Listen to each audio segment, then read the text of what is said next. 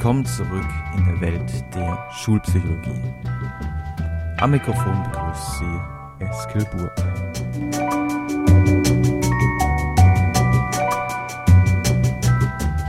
Zentrale Frage dieser und der nächsten Episode. Wie kann eine späte Rechtschreibförderung aussehen?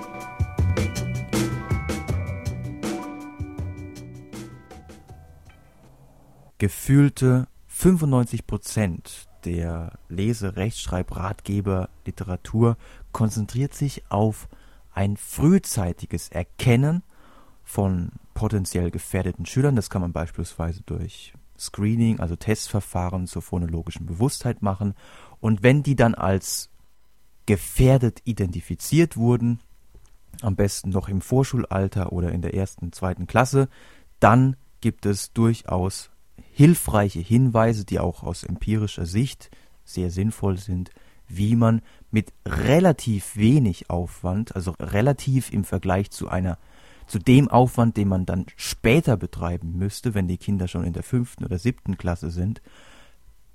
Wenn man sehr früh mit der Förderung anfängt, kann man also mit relativ wenig Energie und Zeitaufwand durchaus achtbare Ergebnisse erzielen. Von daher ist es absolut legitim, dass sich viele Autoren auf die Frühförderung konzentrieren und dass sich viele, dass viele Forscher betonen, Je früher hier gefördert wird, desto besser. In der Praxis ist es leider häufig so, und das ist auch eine Erfahrung, die ich in meinem schulpsychologischen Praktikum gemacht habe, in der Praxis ist es leider häufig so, dass Kinder erst dann in die Beratung kommen, dass ähm, Eltern erst dann nach Hilfe für ihr Kind suchen, wenn diese Phase, in der die Interventionsprogramme am wirksamsten sind, wenn diese Phase schon vorbei ist.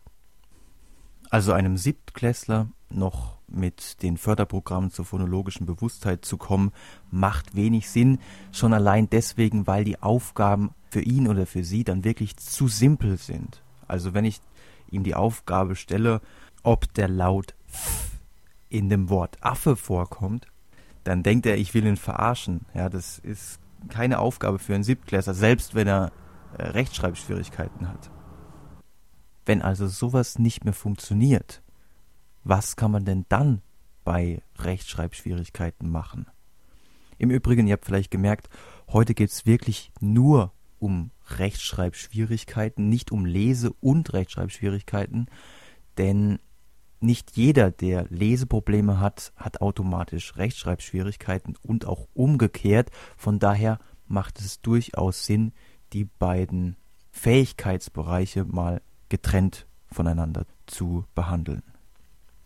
Die Schwierigkeit jeder späten Förderung, also es geht wirklich um Schüler, die aus der Grundschule heraus sind, vielleicht sogar um Schüler, die schon in der neunten Klasse sind und trotzdem immer noch massive Probleme mit der Rechtschreibung haben. Die Schwierigkeit jeder späten Förderung liegt in den vielen, vielen Misserfolgserlebnissen, die diese Schüler schon gemacht haben. Ein Neunklässler, der hat neun Jahre lang, das muss man sich echt mal vorstellen, neun Jahre lang die Erfahrung gemacht, hey, in Diktaten habe ich 27 Fehler und mein, meine Banknachbarn, die haben drei oder vier und der eine da hinten, der hat nur einen Fehler, ja, und ich habe 27 Fehler. Das stimmt doch irgendwas mit mir nicht, ja. Und hey, bei so vielen Misserfolgserlebnissen kann ich sehr gut verstehen, dass der eine oder die andere irgendwann sagt, nicht mit mir, Rechtschreibung mache ich nicht mehr.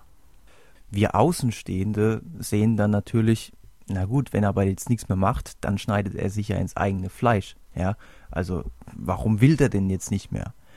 Natürlich schneidet er sich ins eigene Fleisch, aber man muss auch mal sehen, was der halt schon durchgemacht hat. Ja,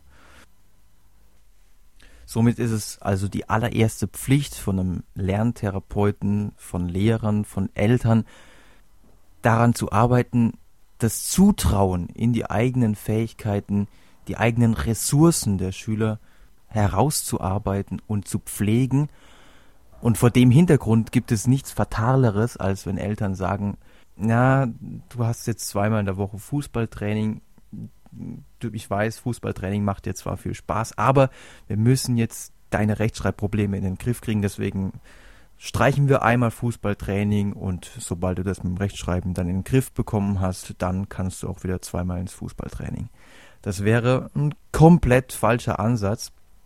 Das Fußballtraining und das Fußballspielen ist wahrscheinlich der Bereich, in dem das Kind die Erfahrung macht, hey, ich kann ja was. Ja, ich kann, wenn ich viel trainiere, dann werde ich immer besser. Und das ist ein, der Bereich, wo das Kind die Selbstwirksamkeit herauszieht. Und das ist auch eine Ressource dann später in der Therapie oder in der Förderung, ähm, dass man sagt, hey, da hast du einen Bereich, hier hast du einen Bereich, das sind deine äh, Bereiche, in denen du, wenn du was machst, wirst du auch besser. Und wenn es da so ist, ja, dann wird es mit den richtigen Strategien auch bei der Rechtschreibung funktionieren.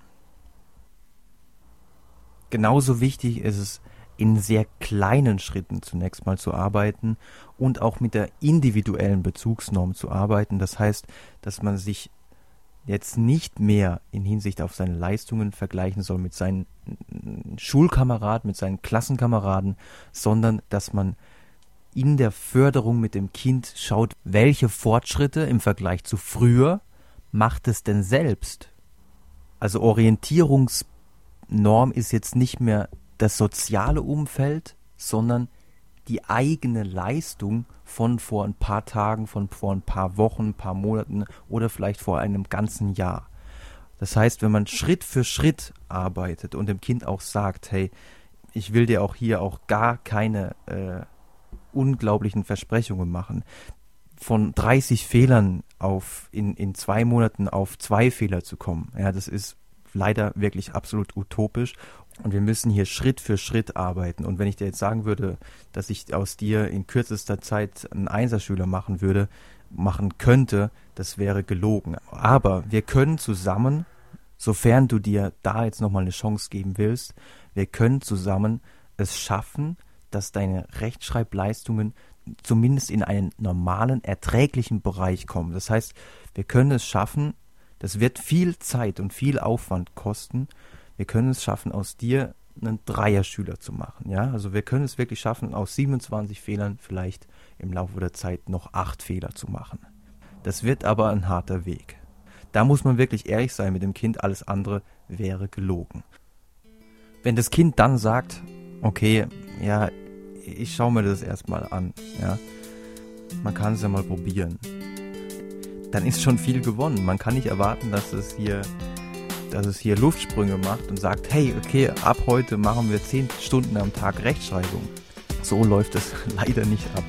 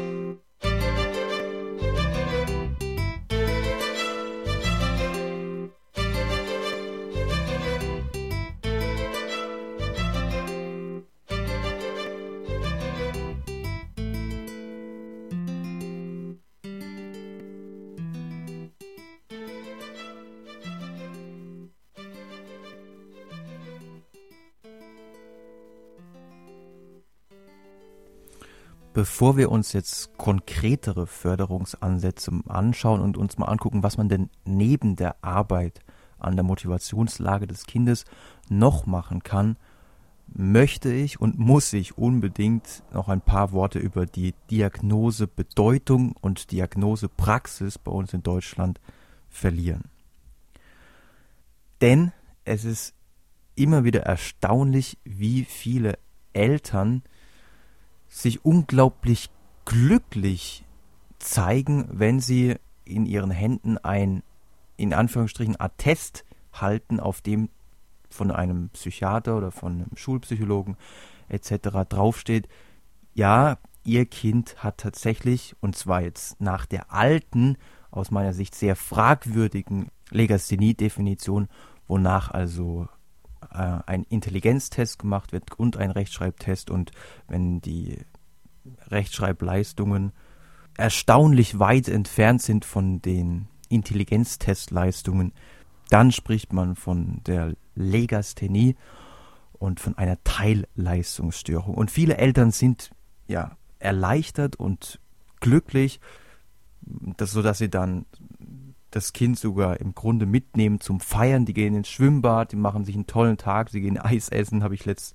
auch gehört. Also das ist schon, schon ein bisschen eigenartig, denn was hat sich an der Lage geändert? Also das Kind hat weiterhin die Probleme im Rechtschreiben und die Förderung, die hätte oder muss stattfinden, egal ob es jetzt eine Legasthenie-Diagnose bekommen hat oder wenn die Diktatnoten permanent Sechsen sind. Also dass das Kind massive Rechtschreibprobleme hat, das bekommt man ja andauernd vom Lehrer zurückgemeldet. Von daher ist diese Diagnose kein, ja, kein, eigentlich kein Grund zu zusätzlicher Freude, sondern sie bestätigt eigentlich nur das, was man vorher schon wusste, nämlich, dass das Kind massive Probleme mit der Rechtschreibung hat.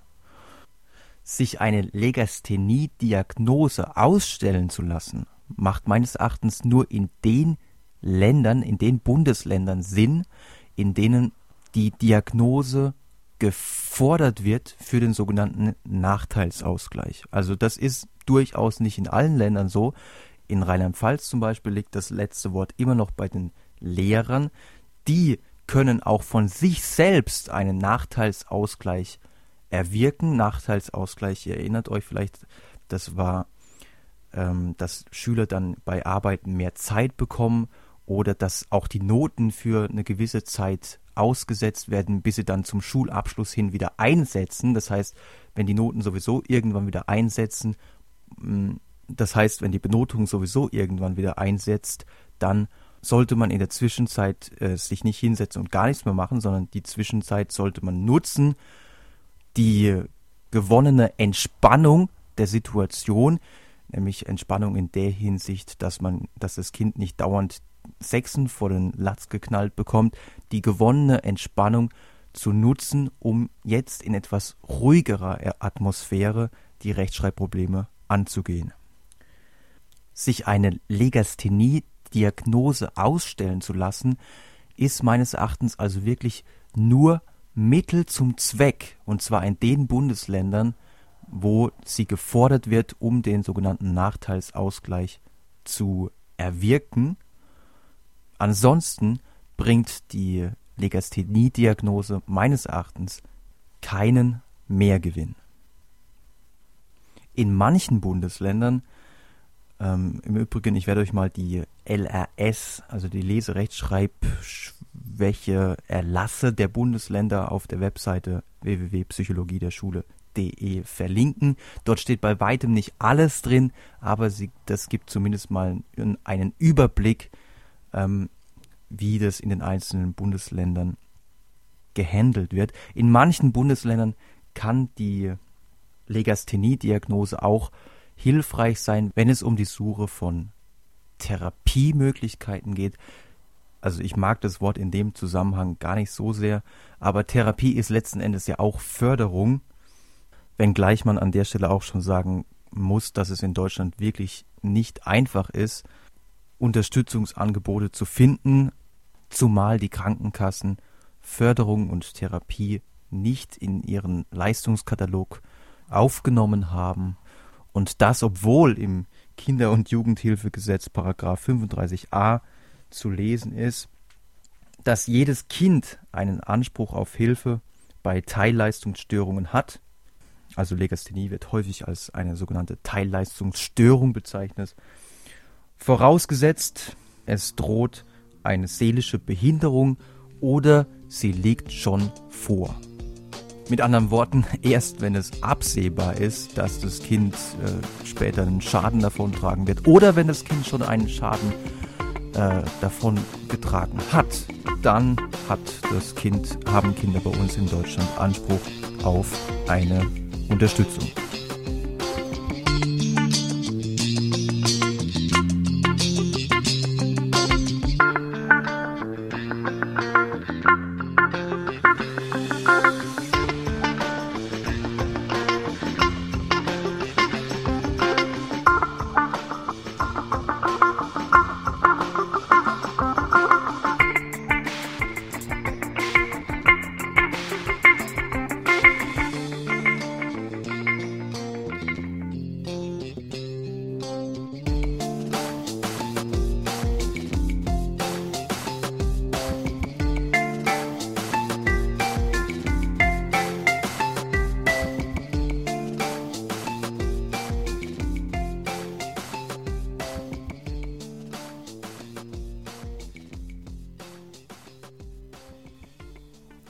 Wenn also die reine Legasthenie-Diagnose, die sich an der alten Legasthenie-Definition orientiert, meines Erachtens nur im besten Falle Mittel zum Zweck ist, dann muss man sich fragen, wie kann ein sinnvolles Diagnoseverfahren aussehen?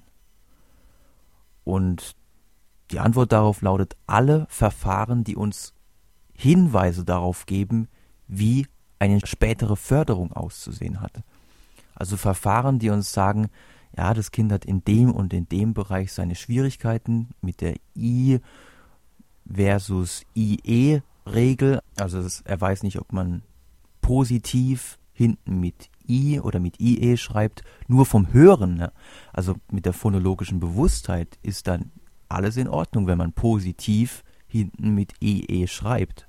Ja, das sind dann wirklich Rechtschreibregeln, nämlich in dem Fall die Regel, dass im Deutschen Wörter, die auf V enden, eben nicht nur positiv, sondern auch regressiv, passiv, lasziv, generativ, aktiv oder auch das Nomen Motiv, all diese Wörter hören sich ja hinten an wie das Wort tief. Ja, und tief schreibt man mit IE, aber aufgrund der, des Rechtschreibmusters der deutschen Sprache schreibt man all jene Wörter gemäß dieser Regelhaftigkeit mit einem simplen i. Und ein sinnvolles Diagnoseinstrument muss mir nun Hinweise darauf geben, ob ein Kind zum Beispiel mit der Anwendung dieser Regel seine Probleme hat oder ob es vielleicht in der Anwendung des scharfen S ähm, versus normales S seine Probleme hat oder ob die größten Probleme in der Groß- und Kleinschreibung liegen. All das kann man durchaus zu einem gewissen Grad auch schon aus einem Diktat herauslesen. Ja, ein Diktat ist ja im Grunde auch nur ein Diagnoseinstrument. Man kann es trotzdem noch etwas genauer machen und auch ökonomischer. Ein Verfahren, das ich in der Hinsicht kennengelernt habe, und zwar auch in meinem schulpsychologischen Praktikum, an der Stelle auch vielen Dank an Michael Müller, der mir der mir da wirklich eine tolle Einführung dazu gegeben hat. Und an der Stelle auch noch Danke an meine anderen beiden Betreuer, Arndt Ritter und Sibylle Sehner. Vielen Dank euch allen äh, für die viele Zeit, die ihr euch äh, für mich genommen habt. Ich habe viel bei euch gelernt. Ähm, ja, das Diagnoseverfahren, das ich da kennengelernt habe und das ich euch mit freundlicher Genehmigung von Michael Müller und des Pädagogischen Landesinstituts Rheinland-Pfalz verlinken darf, ist wirklich sehr ökonomisch. Das heißt, man kann in sehr kurzer Zeit sehr viele wichtige Informationen darüber gewinnen, in welchen Bereichen der Rechtschreibung das Kind die größten Probleme hat. Dazu diktiert man dem Kind insgesamt 56 Wörter. All jene Wörter sind danach ausgewählt, dass in ihnen die Schwierigkeiten bei der Anwendung gewisse Rechtschreibstrategien besonders zum Vorschein kommen. Und bei jedem Wort steht nochmal in Klammern dabei, welche Rechtschreibstrategie hier angewendet werden muss, um es richtig zu schreiben. Jedes Wort wird zunächst einmal genannt und wird dann nochmal im Zusammenhang eines Satzes diktiert. Also ein Beispiel, bäuerlich. Die Gegend hier kommt mir sehr bäuerlich vor. Beim Wort bäuerlich wäre natürlich die Frage, schreibt man das mit EU oder mit EU? Auch hier kann man das nämlich gar nicht hören. Und wenn sich jetzt abzeichnet, dass das Kind nicht nur mit bäuerlich seine Probleme hat und bäuerlich eben fälschlicherweise mit EU schreibt, sondern auch das Wort säuerlich falsch schreibt, genauso, äh, genauso wie das Wort läuten. Wenn sich das abzeichnet, dann ist das ein Indiz dafür, dass es Probleme mit der Strategie des Ableitens und Verlängerns hat. Das heißt, dass es ihm schwerfällt, sich herzuleiten, sich abzuleiten, dass das Wort bäuerlich von Bauer kommt und dass das Wort säuerlich von sauer kommt und das Läuten ja von laut kommt und demzufolge wäre auch das ein Indiz, ein Hinweis darauf, was man dann mit dem Kind üben könnte. Zur Bedeutung der Rechtschreibregeln und zur Bedeutung von Rechtschreibstrategien und auch zu der Frage, wie man das gezielt einüben kann, werden wir im Laufe der nächsten Episode auf jeden Fall nochmal kommen.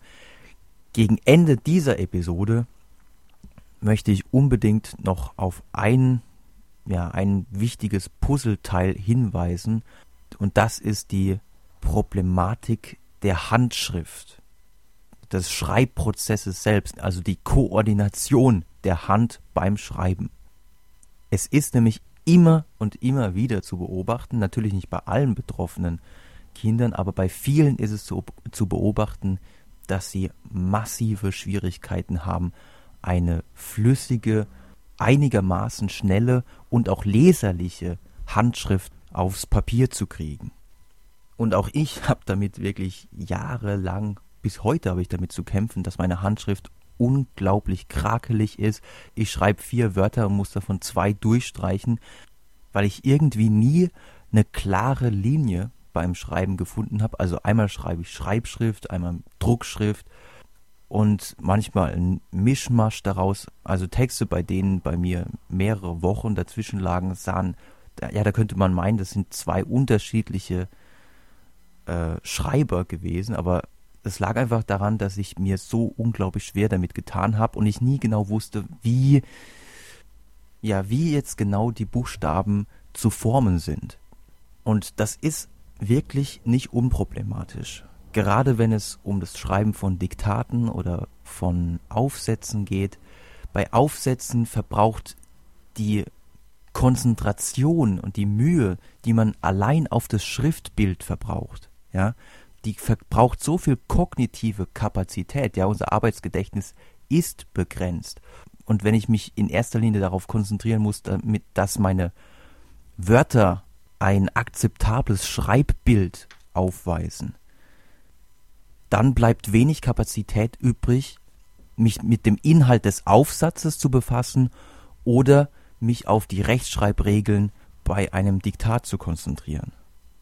Es ist tatsächlich so, dass viele, viele Fehler bei betroffenen Kindern darauf zurückzuführen sind, dass so viel Kapazität auf die Handschrift verwendet wird und auf das korrekte Schreiben verwendet wird, dass dann die Konzentration darauf, ob man Gießkanne mit scharfem S oder mit normalem S schreibt, dass da dann wirklich etwas fehlt. Und demzufolge ist es sowohl für eine frühe Förderung als auch für eine späte Förderung nochmal wichtig, besonderes Augenmerk auf die Handschrift der betroffenen Schüler zu werfen und gegebenenfalls auch hier nochmal zu fördern. Denn Förderung ist auch hier wirklich möglich.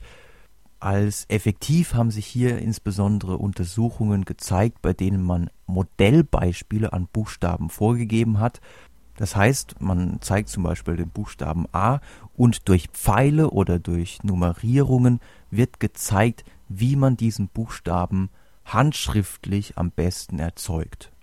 Und in einer dieser Untersuchungen mussten die Kinder sich diese Modellbuchstaben erst sehr gut einprägen und mussten sie dann aus dem Gedächtnis reproduzieren. Das Ganze hat man dann in zwei, drei Durchgängen wiederholt Und insgesamt, um, um die Schreibweise dieser Modellbuchstaben sich sehr gut einzuprägen, um das zu automatisieren, wie man diese Modellbuchstaben schreiben kann, wurde das 20 Minuten zweimal pro Woche insgesamt zwölf Wochen lang gemacht. Ja, also es war wirklich kein allzu großer Aufwand. 20 Minuten zweimal in der Woche für zwölf Wochen, das ist jetzt nicht die Welt. Und es zeigte sich, dass sich die Schreibgeschwindigkeit der Kinder verbesserte und zwar tatsächlich wohl auch auf lange Sicht.